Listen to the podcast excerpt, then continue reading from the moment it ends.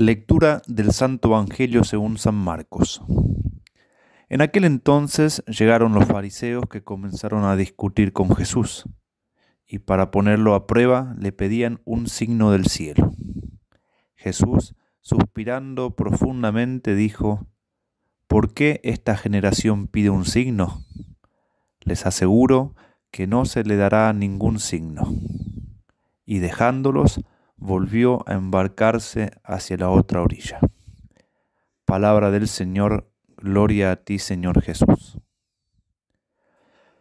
El suspiro de Cristo, del cual nos habla hoy el evangelista Marcos, parece querer expresar una profunda indignación de Cristo ante la actitud de los fariseos que, llenos de hipocresía, le piden a Cristo signos, es decir, milagros, obras extraordinarias, que demuestren su origen divino o su especial relación con Dios.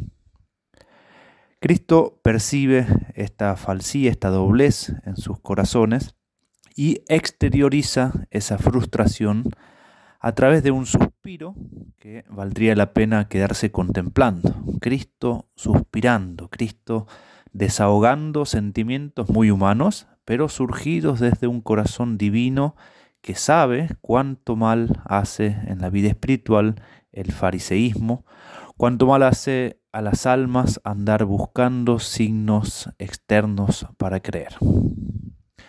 Podemos preguntarnos entonces a nosotros mismos cuánta importancia damos nosotros a los milagros que Dios puede hacer en nuestras vidas cuál es nuestra relación, nuestro interés, nuestra motivación para querer milagros de parte de Dios.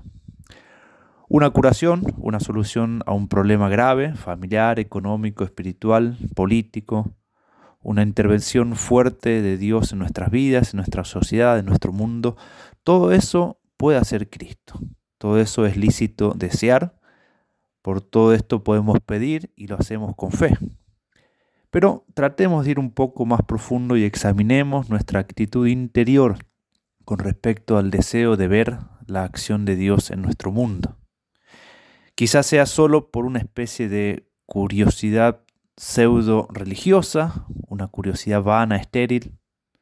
Quizás sea, quizás sea solo por el gusto de tener una experiencia especial, como el gusto por lo mágico. Quizás es para ponerlo a prueba a Dios, como los fariseos de modo que si no hace nada, encontramos o creemos haber encontrado una excusa para no seguirlo, para no convertirme, para no hacer lo que Él quiere de mí. Quizás tenemos una idea eficientista de Dios, es decir, una idea casi cabalística, como si la religión fuera un talismán que me trae buena suerte, que tiene una eficacia necesaria y controlable por mí, y no dependiera de la voluntad libérrima de Dios, que reparte, distribuye sus gracias según un designio providentísimo que en definitiva solo Él puede conocer y que deja conocer al que quiere y cuando quiere. A la pregunta que hemos puesto como título de esta homilía, ¿por qué Dios se niega a hacer milagros? Podemos responder eligiendo dos de los numerosos posibles motivos que se podrían mencionar. En primer lugar, porque no encuentra bien dispuesta a nuestra alma. Es decir, cuando tenemos esas disposiciones que acabamos de mencionar, cuando creemos que creer es tener una varita mágica con la que se debería conseguir todo lo que uno desea, cuando queremos obligar a Dios a que intervenga, dándole casi un ultimátum, como los fariseos, para que obre clara e inmediatamente o se vaya de una vez para siempre de nuestras vidas. Lo que Dios debía revelar ya lo hizo y está testiguado en las Sagradas Escrituras. Dios ya ha obrado prodigios innumerables a lo largo de la historia y el afán por ver milagros debe, puede dañar nuestras almas. Y si la disposición del alma no es buena, un milagro no va a cambiar nada, como dice Cristo a través de la parábola del pobre Lázaro, si no escuchan a Moisés y a los profetas, ni aunque resucite uno de entre los muertos, se dejarán persuadir. Un segundo motivo que podemos nombrar es más bien positivo.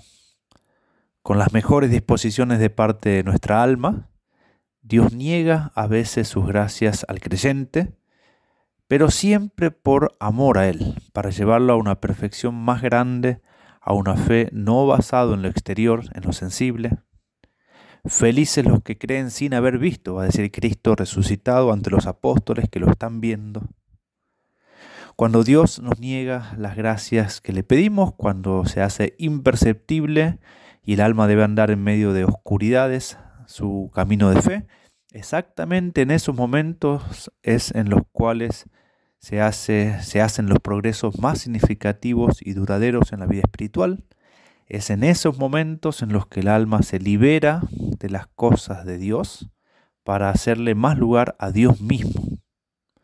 Se cumple así eso de que hay que buscar no los consuelos de Dios, sino al Dios de los consuelos.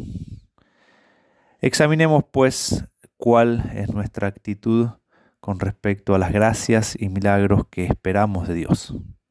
Obviamente es lícito y loable pedir gracias y hay que crecer en la confianza, en la omnipotencia divina para transformar cualquier situación desde el momento que Él trasciende todo y no está condicionado absolutamente por nada. Pero esa confianza no debe desvirtuarse, no nos puede hacer perder el norte. No es bueno para la vida espiritual andar anhelando permanentemente ver, experimentar, percibir intervenciones, intervenciones extraordinarias de Dios. Ese deseo ansioso, desordenado, puede manifestar mucha imperfección espiritual e incluso un falso concepto de Dios y de nuestra relación con Dios. Dios nos conceda una renovada confianza en su omnipotencia, pero al mismo tiempo un corazón simple, filial y dócil a su divina voluntad, más confiados en la bondad y perfección de sus designios providenciales que en la consecución de lo que nosotros quisiéramos recibir de Él.